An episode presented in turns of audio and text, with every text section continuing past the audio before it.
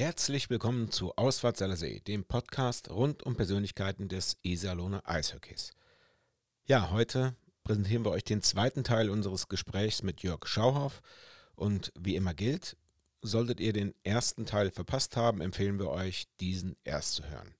Also, blinke rechts. Ausfahrt Salersee, der Podcast mit Persönlichkeiten der Iserlohner Eishockey-Geschichte.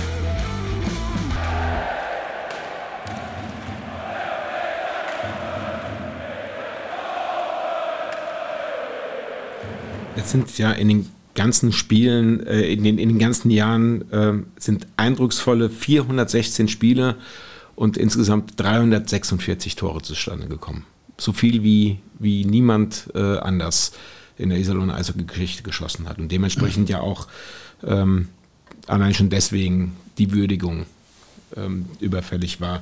Ähm, beschreiben Sie doch einfach mal. Sie hatten ja mal ähm, auch im Vorgespräch gesagt, dass Sie alles, sich alles hart erarbeiten mussten, dass Ihnen jetzt nicht unbedingt das Talent des Eishockeyspielers in die Wiege gelegt wurde. Ähm, anfangs haben Sie sogar äh, noch in der Verteidigung gespielt, also da war noch nicht abzusehen, oder Sie haben in, in den ersten Spielen sogar in der Ver Verteidigung gespielt, da war noch nicht abzusehen, dass aus Ihnen mal ein sehr erfolgreicher Stürmer äh, wurde. Was hat, was hat Ihr Spiel denn ausgemacht und was hat denn dafür gesorgt, dass Sie regelmäßig getroffen haben, weil in den Sie waren in, den, in ihrer Karriere fünfmal der Top-Torjäger des Vereins und haben sage und schreibe 33 Hattricks äh, erzielt. Das macht man ja nicht ohne weiteres. Da muss ja schon, wenn nicht Talent da ist, äh, äh dann auch knüppelharte Arbeit hinterstecken. Ja, äh, so, dass äh, erstmal die Grundvoraussetzung äh, die Kondition war. Daran konnte man ja arbeiten, trotz, äh, ich sag mal, äh, des fehlenden Eises in Deilinghofen. In Iserlohn hatten wir natürlich mehr Training. Da sah das schon wieder ganz anders aus. Aber auf der anderen Seite, sage ich mal, mit zunehmender Dauer wurde man perfekter im Spiel und auch im Umgang mit der Scheibe. Und auf der einen Seite, das muss ich sagen, selbst als ich noch nicht richtig Schlittschuh laufen konnte, der Terrorinstinkt, der war da. Das heißt also, ich stand immer richtig, ich wusste, wo ich mich hinstellen musste. Und auf der einen Seite zeichnete mich auch ein, ein gutes Spaßspiel aus. Das heißt also, ich äh, insbesondere mit meinem Bruder, der also technisch noch besser war als ich und das äh, Zusammenspiel mit ihm war außergewöhnlich gut. Ich habe, das muss ich wirklich sagen, zwar äh, immer in den 18 Jahren, die ich gespielt habe, immer erster Sturm gespielt. Ich hatte gute Partner dabei, aber mein Bruder war äh, einfach der, der Beste und äh, ich habe von ihm also sehr äh, profitiert. Das heißt, äh, da war auch kein Toregoismus, ist, Toregoismus da, sondern wer besser stand, der bekam die Scheibe und äh, entsprechend äh, fielen dann auch die Tore. Und äh, ich hatte natürlich auch die Möglichkeit, weil ich bei Überzahl, Unterzahl, ich kam immer aufs Eis, hatte viele Eiszeiten und wenn ich sage Überzahl, da wurden ja auch meistens Tore geschossen und das führte auch dazu, dass ich also an diese Trefferzahl kam. Im Buch äh, 50 Jahre Eishockey-Geschichte in Iserlohn, ähm, da wurde der Sturm mit ihrem Bruder und der dritte im Bunde war Friedrich Wilhelm Schulte als Zuckersturm äh, bezeichnet. Also der, sie drei haben da wohl auch äh, regelmäßig den Gegnern das Fürchten gelehrt. Ja, das war, äh, das war so. In den ersten Jahren, dieser Sturm harmonierte unwahrscheinlich äh, zusammen und äh, der dritte im Bunde, der Friedrich Wilhelm Schulte, der leider früh gestorben ist, der hatte auch diesen Torinstinkt. Das heißt also, er stand immer goldrichtig und er hatte also in den Gebrüder Schauf die, die Passgeber, die ihm die Scheibe also servierten. Und äh, ich muss auch sagen, ich meine, das ist selbst heute bei den Roosters auch der Fall, dass die Trainer sagen, äh, Stürmer ist nicht nur Stürmen, sondern ist auch Verteidigung. Und äh, das war ich sage mal, für meinen Bruder und für mich insbesondere äh, die besondere Herausforderung, nämlich es war so, wir waren nicht so die perfekten Spieler in unserer Verteidigung, äh, wo mal an, ich sage mal, befreiende Schläge äh, oder Überraschungspässe aus der Abwehr rauskamen, sondern man musste sich die Scheibe im Verteidigungsdrittel, im eigenen Verteidigungsdrittel, musste man sich holen und dann das Spiel aufbauen, wenn sich der Gegner schon wieder neu formiert hatte. Aber äh, es ist uns eigentlich immer sehr gut gelungen. Aber äh, es ist teils eine Willenssache, es muss auch Disziplin da sein. Nur als Beispiel, auf der Strafbank werden keine Spiele gewonnen und trotzdem muss man sich also hart einsetzen, um die Scheibe ja auch äh, zu behaupten oder zu erkämpfen. Und äh, naja, und das hat das alles so ausgemacht, dass man dann auch erfolgreich war. Und äh, das hat auch Spaß gemacht und da muss ich einfach sagen, das ganze Umfeld, äh, sei es in Deilinghofen ganz besonders geprägt, weil es ja äh, die Zuschauer hauptsächlich, ja hauptsächlich nicht, aber doch aus Deilinghofen und die Umgehen, die Gemeinden hier direkt in der Nähe, das und dann natürlich Hemer, die das, ich sag mal, wir waren ihre Spieler und deswegen wurden wir auch so angefeuert und äh, wir haben das dann auch auf unsere Art, äh, dass wir dann doch oft erfolgreich waren, dass wir das dann zurückgegeben haben und äh, man kann das mit heute nicht vergleichen, äh, weil es ja immer wieder, insbesondere in Salon, in jedem Jahr neue Spieler da sind und so weiter. Und hier, das war also so eine Gemeinschaft, Spieler und, äh, und äh, Zuschauer. Und das ist vielleicht auch der Grund, dass sich dieser, dieses Eishockey-Interesse, dass dieser Virus so allgemein die, die ganzen Fans befallen hat. Und wir sehen das ja heute bei den Roosters. Äh, die Fans stehen hinter den Leuten und wenn verloren wird, wird da nicht ausgepfiffen, sondern man hofft, dass im nächsten Spiel dann gewonnen wird. Und äh, äh hier sind die Fans also äh, nicht so wie mit anderen Vereinen vergleichbar, die dann zu Hause bleiben. Nein, hier, die kommen trotzdem und unterstützen ihre Spieler und äh, das äh, ist dann immer sehr viel wert, nämlich äh, wenn von außen man angefeuert wird, das ist so beim Eishockey der sozusagen der sechste Mann. Ähm, Sie sprachen ja an, Sie, dass Sie sicherlich nicht das größte Talent hatten, natürlich nicht. Eishockey war Ihnen quasi ja unbekannt bis, bis ins junge Alter. Ähm, heute ist es ja so, dass man ähm, Talent oder Mannschaft mit wenig Talent nachsagt, dass die dann besonders hart spielen. Äh, gar, also wie, wie war das Spiel damals? War, waren sie besonders hart? Also sie waren ja, wie sie erzählen, sehr beliebt. Dann, dann waren sie ja wahrscheinlich keine Raubeintruppe. Ähm, so, wie muss man sich das vorstellen? Wie war so ein Spiel? Also saßen immer viele von Ihnen auf der Strafbank, weil Sie sagten ja auch, da gewinnt man keine Spiele. Also äh, wir, wir waren äh, keine Mamasöhnchen, um es mal äh, so auszudrücken. Äh, wir gingen schon zur Sache und äh, wir mussten ja die, äh, in die Zweikämpfe gehen, um die Scheibe zu behaupten oder überhaupt zu behaupten. Und äh, das erforderte natürlich äh, körperlichen Einsatz. Aber ich sage nur mal, äh, er musste diszipliniert sein. Ist, wenn also hier Strafminuten wegen Stockschlagen äh, ausgesprochen wurden, dann ist das, sind das Strafminuten, die nicht nötig sind. Und da muss ich auf der einen Seite auch sagen, dass wir also äh, doch äh, teilweise auch Spieler hatten, die also mit Kopf spielten. Und äh, ich sag mal jetzt, das muss ich, ohne mich jetzt besonders herauszuheben, muss ich aber sagen, ich gehörte da insbesondere dazu, dass ich also äh, mein, oder besser gesagt, mein Spiel war geprägt durch, äh, ich sag mal, äh, durch Zusammenspiel und äh, wo jeder ja, der, der Partner ja auch von profitiert hat und äh, von natürlich, ich habe vom Passspiel gesprochen, gute Pässe, die man also gegeben hat und dann bekommt man noch wiederum Pässe zurück und so weiter. Das Zusammenspiel war dann sehr gut. Aber letzten Endes, insgesamt gesehen, ist es eine Willenssache äh, und Einsatzbereitschaft. Aber es muss A, die Spieldisziplin Disziplin da sein, aber auch die Disziplin hinsichtlich körperlicher Einsatz.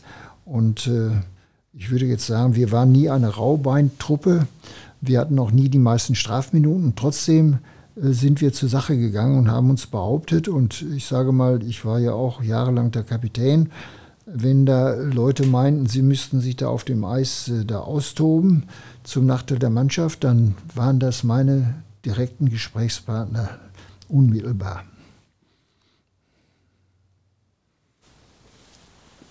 Ähm, jetzt haben wir ja ausschließlich über die Jahre in Darlinghofen gesprochen. Das heißt, ähm, Sie haben ja noch äh, lange Zeit ähm, den Umzug in die Eissporthalle am Saale See mitgemacht. Und da hat sich für Sie ja auch einiges verändert. Mhm. Ähm, nicht nur ähm, dass sie jetzt in der größeren Halle gespielt haben, sondern auch die Rahmenbedingungen waren, waren eine andere. Ähm, erzählen Sie uns doch mal davon. Ja. Äh, Übergang, wir hatten in Deinikofen mittlerweile auch äh, zwei Jahre hintereinander an den Aufstiegsspielen zur ersten Bundesliga teilgenommen, gegen Mannheim, Preußen Krefeld, EV Krefeld und so weiter. Und dadurch, äh, das kam dadurch zustande, dass wir also vermehrt Fremdspieler holen. Ich sage mal, das Verhältnis war in Deininghofen 70 zu 30 und in Iserlohn der Übergang dann am, ich glaube, es war der 7., 8. Januar 1971 mit dem ersten Spiel gegen Nürnberg. Äh, da haben wir dann doch schon das Verhältnis gehabt 60 zu 40. Also zwei Drittel eigene Spieler und äh, ein Drittel Fremdspieler. Und äh, dadurch, dass wir dann auch dreimal auf jeden Fall in der Woche Training hatten, wenn wir wollten, konnten wir auch das vierte Mal äh, trainieren, wenn es erforderlich war. Wir hatten ja auch äh, meistens zwei Spiele am Wochenende. Und so waren wir also häufiger auf dem Eis und wir waren, ich sag mal, körperlich besser da, wir waren technisch besser geworden, spielerisch war da auch eine Steigerung. Und äh, das hing aber teilweise auch damit zusammen, dass andere Spieler kamen. Und äh, wir konnten dann mittlerweile drei Stürme aufbieten, was vorher auch nicht der Fall äh, war, weil wir personellmäßig, es war ja kein Un Unterbau da, wir haben den Verein ja neu gegründet, da waren ja keine Jugendmannschaften, Schülermannschaften. Das sah ja jetzt auch anders aus, dass also aus dem Nachwuchs äh, Spieler kamen, junge Spieler, auch ehrgeizige Spieler, und äh, so dass die gesamte Situation sich verändert hatte. Und im Laufe der Zeit war es auch so, die Halle in Iserlohn fasste ja 5.000, 6.000 Zuschauer, so dass dann auch Mehreinnahmen zu verzeichnen waren. Aber dennoch waren die Finanzen waren immer angespannt und es war seinerzeit auch nicht so, dass äh, die, Werbung, die Werbemöglichkeiten so bestanden, wie das heute der Fall ist. Also der Verein hatte an der Bandenwerbung überhaupt keinen Anteil. Auch an der Bewirtschaftung der Halle hatten wir auch keine Einnahmen oder Beteiligungen, sodass also man mit dem Geld aus den Spieleinnahmen äh, leben musste. Und wenn jetzt also Spieler aus Bayern geholt wurden, dann äh, wurde denen ein ich sage mal, ein Arbeitsplatz Platz garantiert. Und das stand seinerzeit auch noch im Vordergrund.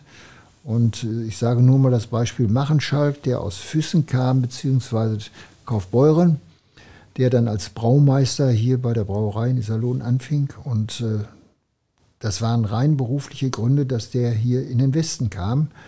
Und das sind dann so Ausnahmen. Aber äh, ein Rudi Stark von Rissersee, auch beruflich dann bei Koiko. Und äh, das war dann nicht, natürlich eine schöne Sache, aber die kamen hauptsächlich nicht aus finanziellen Gründen, weil der Verein nicht in der Lage war, äh, irgendwie besondere Gehälter zu bezahlen. Die Leute mussten weiter arbeiten. Also den Vollprofi hat es nur mit Ausnahmen gegeben, wenn das also Kanadier waren, die hier rüber kamen. Und äh, die bekamen dann, also ich sage mal einfach, äh, ein Profigehalt, aber das war bei den, ich sage mal, das waren dann 10 Prozent der Mannschaft. Es waren zwei Kanadier, teilweise waren die nur zulässig und die lebten dann hier als Profis und ja, mehr war auch gar nicht möglich. Nein, aber jetzt nochmal ähm, zu den eigentlichen Umständen. Also man muss ja ähm, als Erklärung dazu, die Eishalle in Iserlohn ist ja in erster Linie gebaut worden, weil die Eishalle in Deilinghofen hier nicht mehr zu unterhalten war, beziehungsweise es äh, kam seitens der Kommune keine, es war keine Bereitschaft da, die, die Eishalle zu erhalten. Die Kanadier waren abgezogen, dementsprechend äh, musste jemand Neues gefunden werden, der für den Unterhalt sorgte.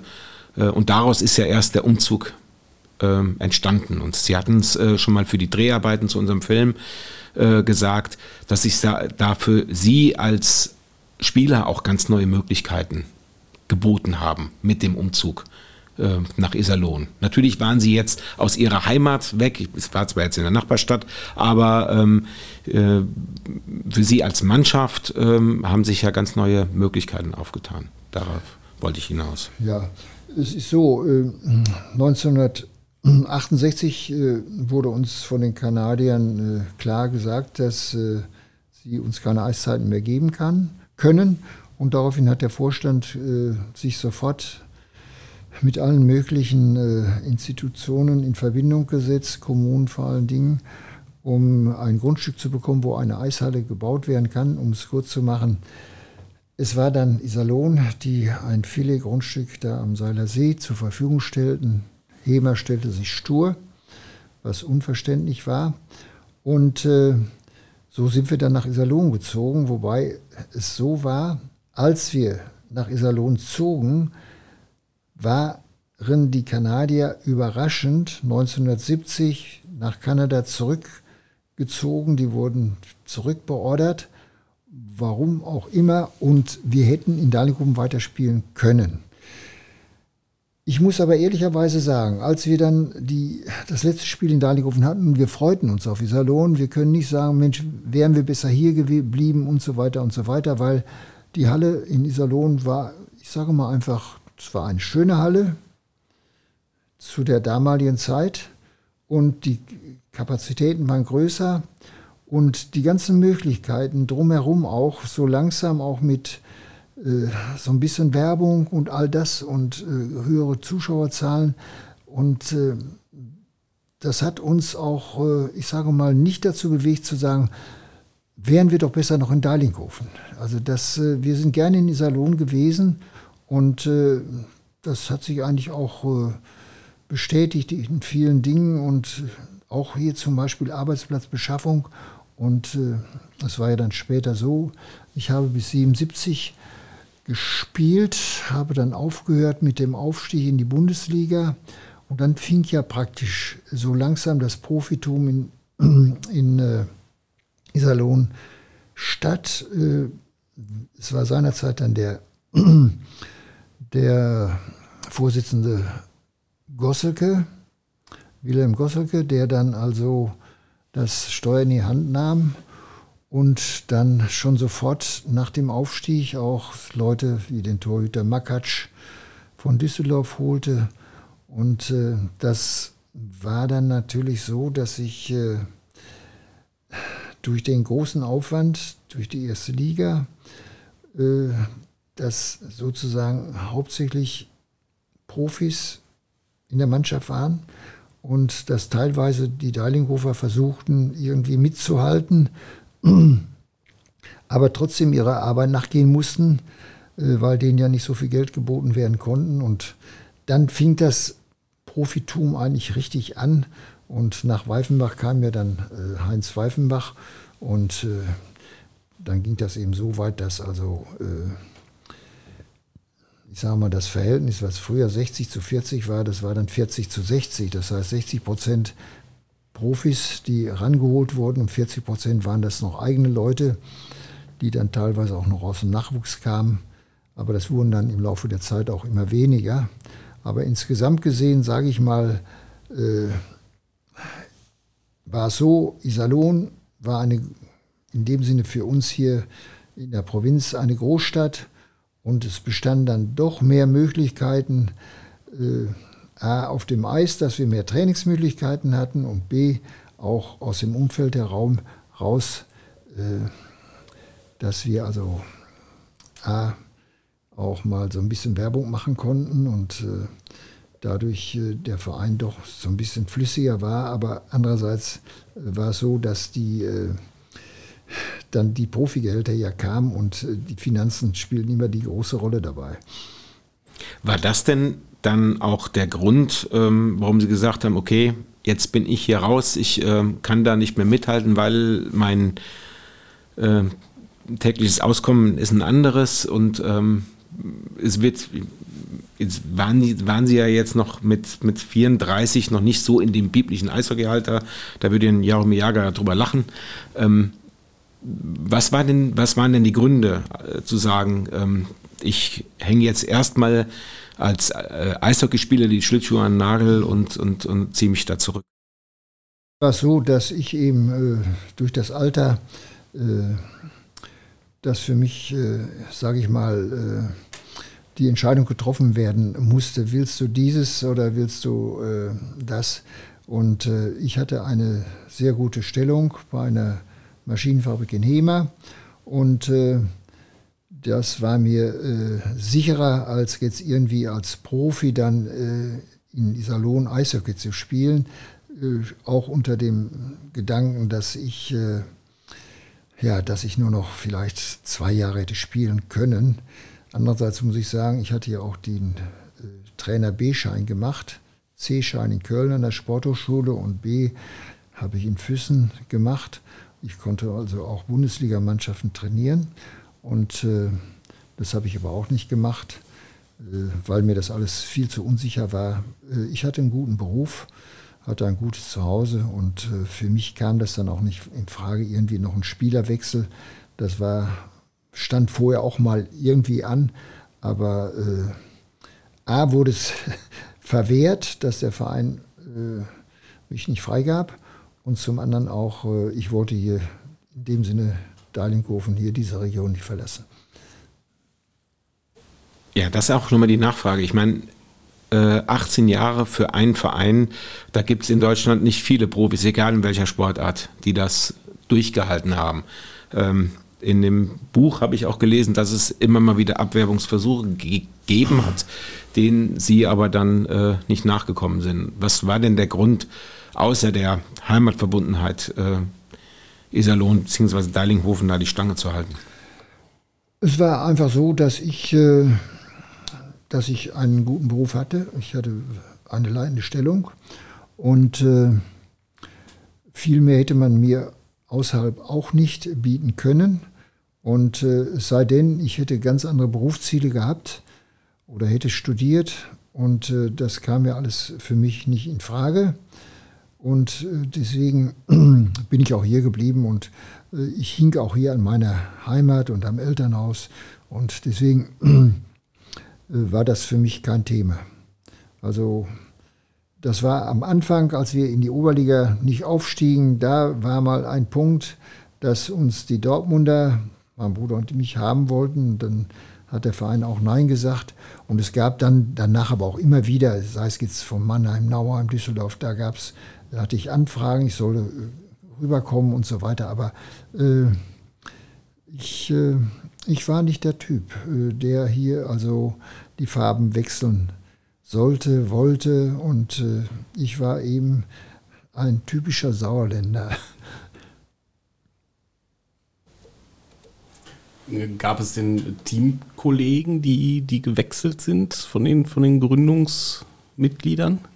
Ja, der allererste, der wechselte, war dieser Spieler Zeiler, als wir bei der deutschen Jugendmeisterschaft in Frankfurt waren. Da ließ er sich sofort von dem Trainer Kiesling, ließ er sich abwerben und spielte dann für den neu zu gründenden Oberligisten Eintracht Frankfurt. Und ansonsten, sage ich mal, äh, das war dann die, die Spieler Kasper. Der Reinhard Kasper ging nach Preußen-Krefeld aus beruflichen Gründen, DEW. Der andere Kaspar hatte nach Düsseldorf geheiratet.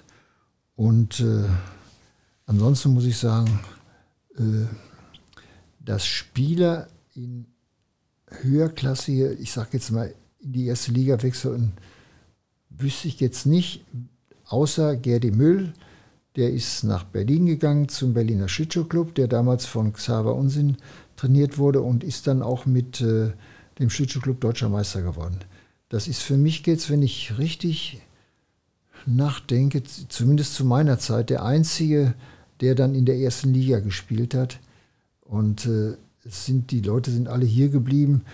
Allerdings, wer bei uns dann nicht mehr zum Zuge kam, wechselte dann hier so in diese äh, oder zu den kleinen Vereinen nach äh, Westfalen Dortmund oder Hamm oder Herne, Schalke und Ratingen, was es so gab, Solingen und so weiter. Und äh, aber äh, das, ich sage mal einfach, das, es waren, das Spielniveau war nicht so bei den Spielern, dass die für die erste Liga in dem Sinne geeignet war, waren. Und ich sage auch, äh, als der ECD in die erste Liga aufstieg, äh, unter dem Vorsitzenden Gosseke, ein Riesenfehler, weil die Mannschaft überhaupt nicht Bundesliga-reif war. Bei weitem nicht. Und das hat sich ja dann auch gezeigt, dass nur verloren wurde. Und es begann ja dann auch, nachdem man sich dann auch äh, stark für fremde Spieler dann äh, interessierte und diese dann auch sozusagen einkaufte, dass man finanziell da, äh, da fing das, ich sage mal, diese finanzielle Talfahrt an. Das ist dem Herrn Gossocke nicht bekommen und dem Herrn Werfenbach auch nicht. Sie haben ähm, dann nach ihrer aktiven Zeit sind sie dem, dem Eishockey in Iserlohn ja trotzdem treu geblieben, in unterschiedlichen Funktionen, unter anderem auch als ähm, Nachwuchstrainer. Ist da, ähm, wollen Sie da noch ähm, was drüber sagen? Also es war so, dass äh, ich äh, diesen Trainerschein gemacht habe und äh, ich wurde auch gefragt, ob ich nicht die erste Mannschaft trainieren würde, weil ich die Lizenz ja nun hatte. Aber ich, ich fühlte mich einfach zu jung, äh, die erste Mannschaft zu, zu, trainieren, also mit den Kumpels. Und äh, weil das doch ein Unterschied ist, ob man Spieler ist äh, und es dem Kameraden sagt oder wenn ich Trainer bin. Und deswegen kam das dann für mich auch nicht in Frage und habe dann zunächst die Schülermannschaft trainiert, wurde auch in dem ersten Jahr deutscher Pokalsieger mit der Schülermannschaft dann habe ich äh, das zweite Jahr nochmal Schüler trainiert und dann das dritte und vierte Jahr die Jugend und Junioren. Und äh, ich sage mal, gewissermaßen hat es Spaß gemacht, aber ich muss äh, Folgendes sagen, das war ja auch der Grund, dass ich im Sen Seniorenbereich aufgehört habe.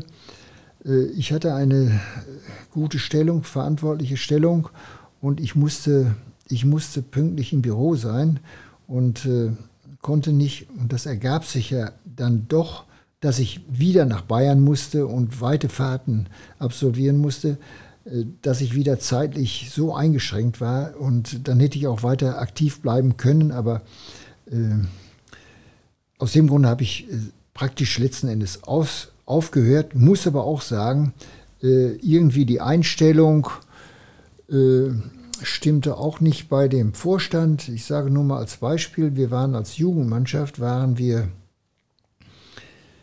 fast qualifiziert für die deutsche Meisterschaft. Und äh, dann war ein entscheidendes Spiel gegen Düsseldorf hier in Iserlohn, was wir 3-2 verloren haben. Und da hat man mir fünf Spieler aus der Mannschaft genommen, die fünf besten.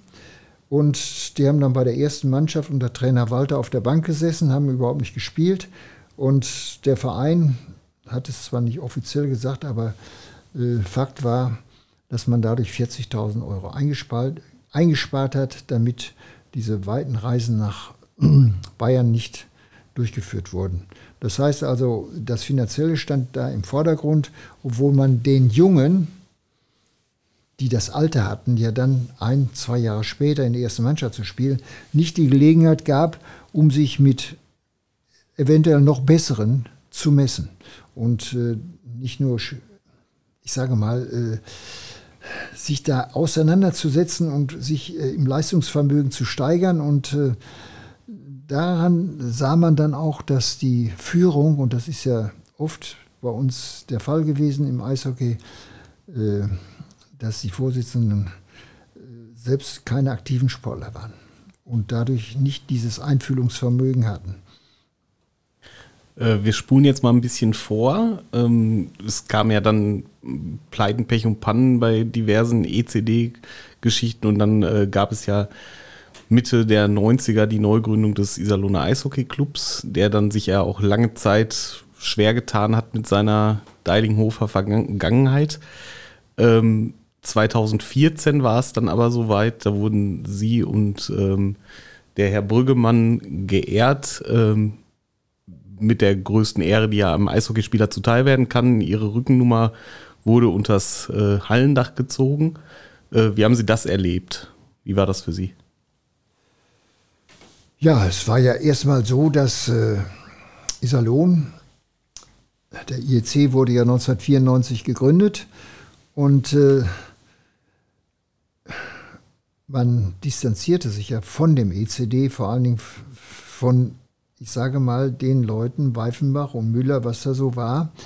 Und der Ruf war ja auch nicht der allerbeste und man hat dann also diesen Neuanfang gemacht. Aber Neuanfang war nur möglich, äh, in unserer von den Deilinghofern erbauten Halle, das muss ich einfach sagen, und mit allen Mannschaften des ECD, sprich auch die Jugend, das Umfeld, Masseur, alles Ordner, was dazugehört, sowieso.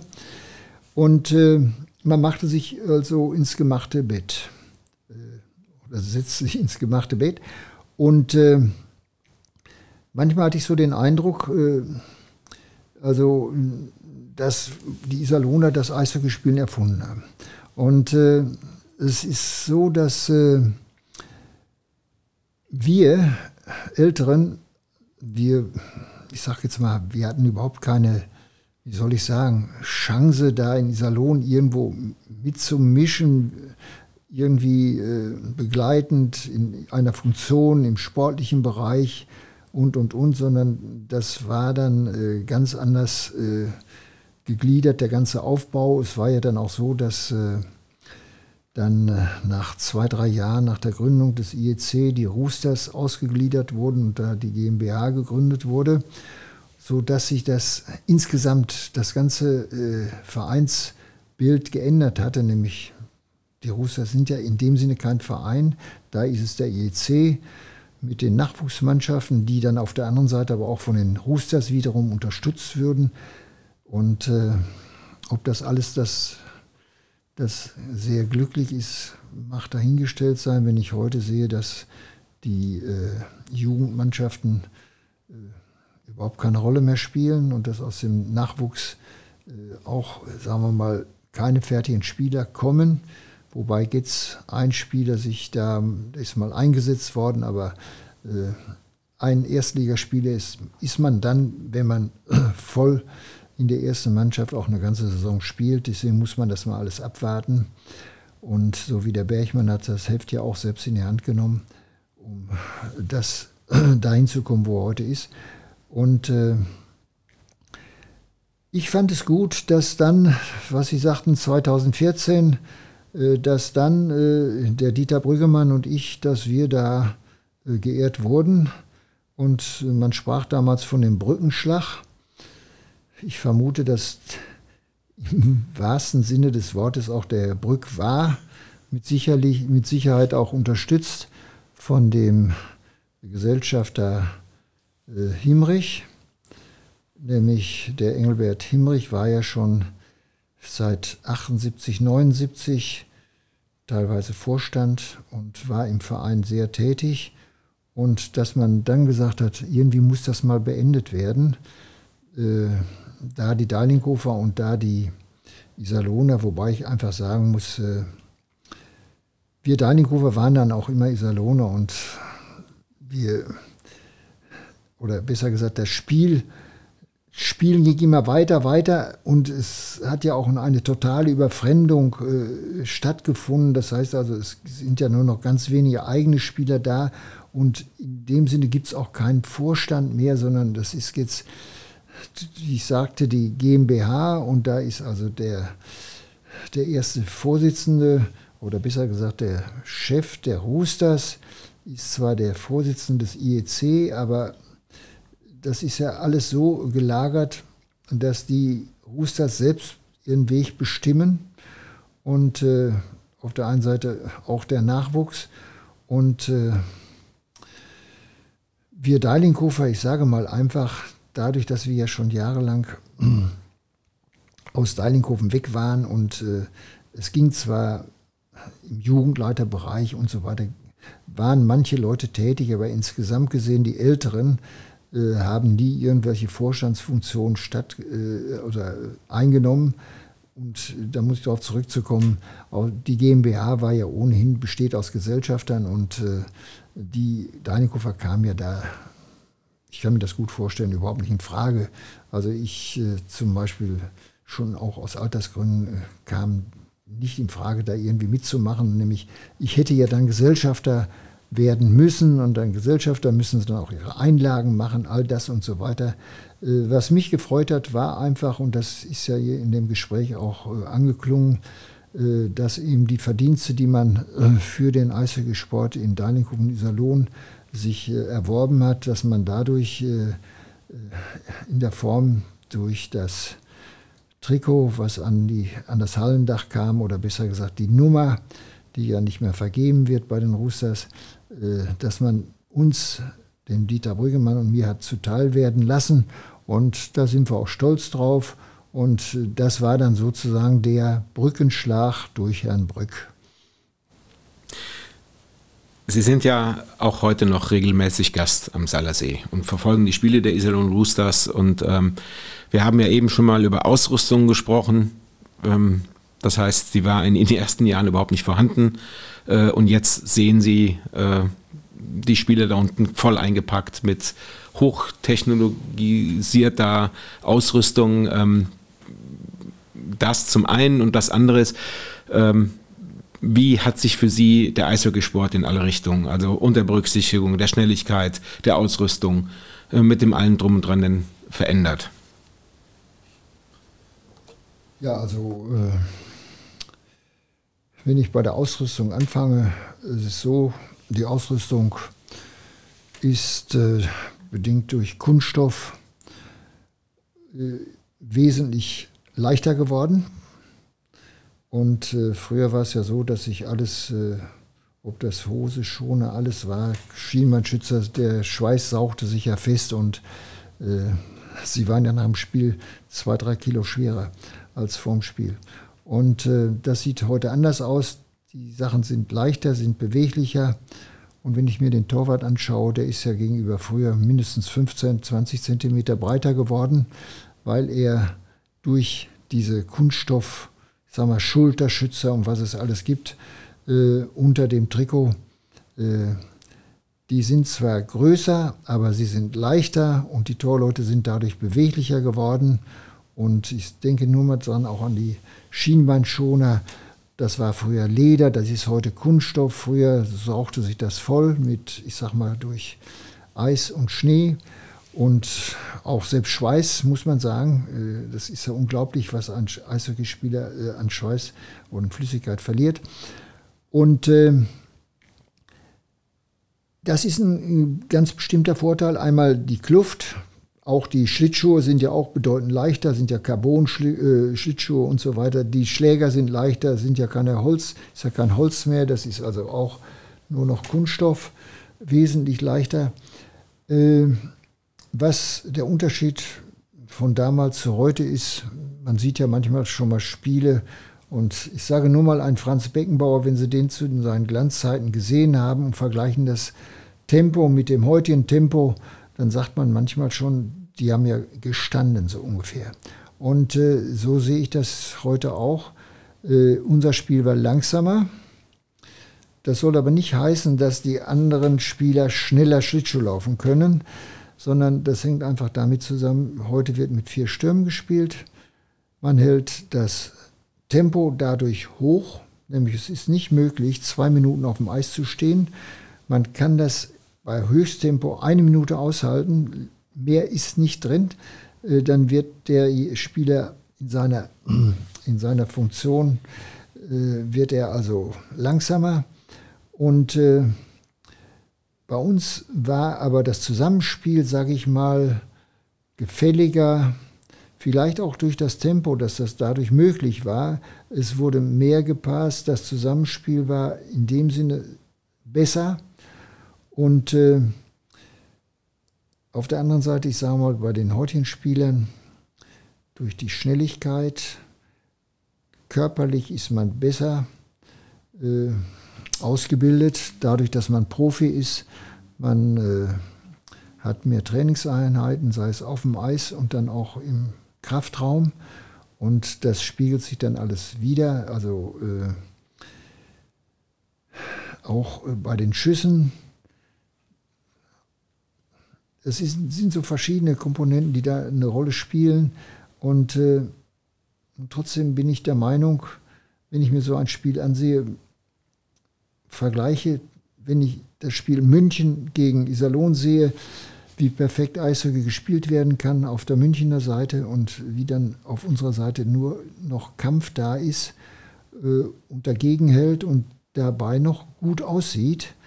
Und äh, das ist jetzt überhaupt das Thema damals heute sich da, end, was heißt festzulegen, das ist heute ein anderes Eishockey. Es ist Profi, äh, Profitum und es ist dadurch durch die körperliche Ausbildung, es ist einfach schneller, das ganze Spiel. Und die Einsatzbereitschaft, nicht die Bereitschaft will ich noch nicht mal sagen, aber äh, es ist alles intensiver.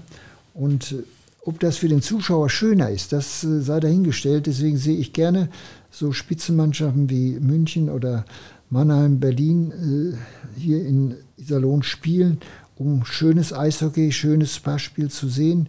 Und äh, als nur dieses, diese geballte Kraft nach vorne, nach hinten und man sieht selten schöne Pässe oder Spielzüge, zumindest hier bei uns hier. Und tja, das ist, äh, es ist ein Wechsel, der sich in vielen Sportarten oder stattgefunden hat. Früher gab es beim Fußball einen Halbstürmer, heute gibt es einen Sechser und so weiter und so weiter. Und äh, der Sport revolutioniert sich im Laufe der Zeit und das wird auch kein Ende nehmen. Meine abschließende Frage wäre jetzt noch, ähm, ich weiß nicht, hast du noch eine Nachfrage? Ähm, vor jedem Spiel, egal unter welchem Vereinsnamen Iserlohn Eishockey gespielt wurde, singen die Fans Hey Darlinghofen, wenn der Puck aufs Eis geworfen wird. Was macht das mit Ihnen? Also, das äh, sage ich zwischendurch immer wieder, wenn das Spiel beginnt, zu meinen Nachbarn. Ich sage, das finde das ganz toll, dass dieser, dieser Kern in der Mitte, dass der immer wieder dieses äh, Lied singt. Und äh, das macht mich, äh, ich bin da richtig stolz drauf, dass eben die Fans äh, diesen ECD nicht vergessen haben und immer wieder daran erinnern. Und das wird, kann ich mir gut vorstellen, äh, das wird auch so bleiben. Und äh, dass ich persönlich schon den Gedanken gehabt habe, an wen kannst du dich wenden, weil das ja nun ein Kreis, ich sage mal von 100, 150 Mann, dass ich denen mal gerne ein, ich sage mal, ein richtig großes Fass Bier mal spenden würde, äh, als Dank dass sie immer wieder das Stylingofer-Lied singen. Und auf der anderen Seite muss ich auch den Herrn Brück danken, äh, dass der also da mit dem Brückenschlag ein Zeichen gesetzt hat, äh, dass Deilinghofen und Iserlohn zusammengehören. Ja, dann, ähm, ich finde, das waren schöne Schlussworte und die möchte ich ungern äh, durch, durch noch irgendeine belanglose Frage äh, äh, letztendlich noch äh, versauen. Ähm, ich kann mich an dieser Stelle nur herzlichst bei Ihnen, oder wir können uns bei, an Ihrer Stelle nur herzlichst bedanken für Ihre Zeit, für Ihre offenen Worte, für, Ihre, für den tollen Einblick, den Sie uns äh, in die 50er, 60er, 70er Jahre vor allem äh, gegeben haben, in die Wiege des Iserlohner Eishockeys, wo alles angefangen hat. Und ähm, ja, ähm, ich hoffe, wir haben trotzdem auch äh, noch ihre Erfolge ähm, sportlich äh, ähm, ausreichend gewürdigt. Wenn nicht, möchten wir das an dieser Stelle auch ausdrücklich tun. Ähm, ja, sehr beeindruckend. Vielen, vielen Dank, ähm, dass Sie uns haben teilhaben lassen. Und ähm, ja, an der Stelle bleibt uns nur zu wünschen, alles Gute für Sie, vor allem fürs nächste Jahr, für Ihren großen Geburtstag, dass noch viele Geburtstage folgen äh, mögen und dass Sie gesundheitlich so fit bleiben, wie Sie uns jetzt gegenüber sitzen. Herzlichen Dank dafür. Ich danke auch.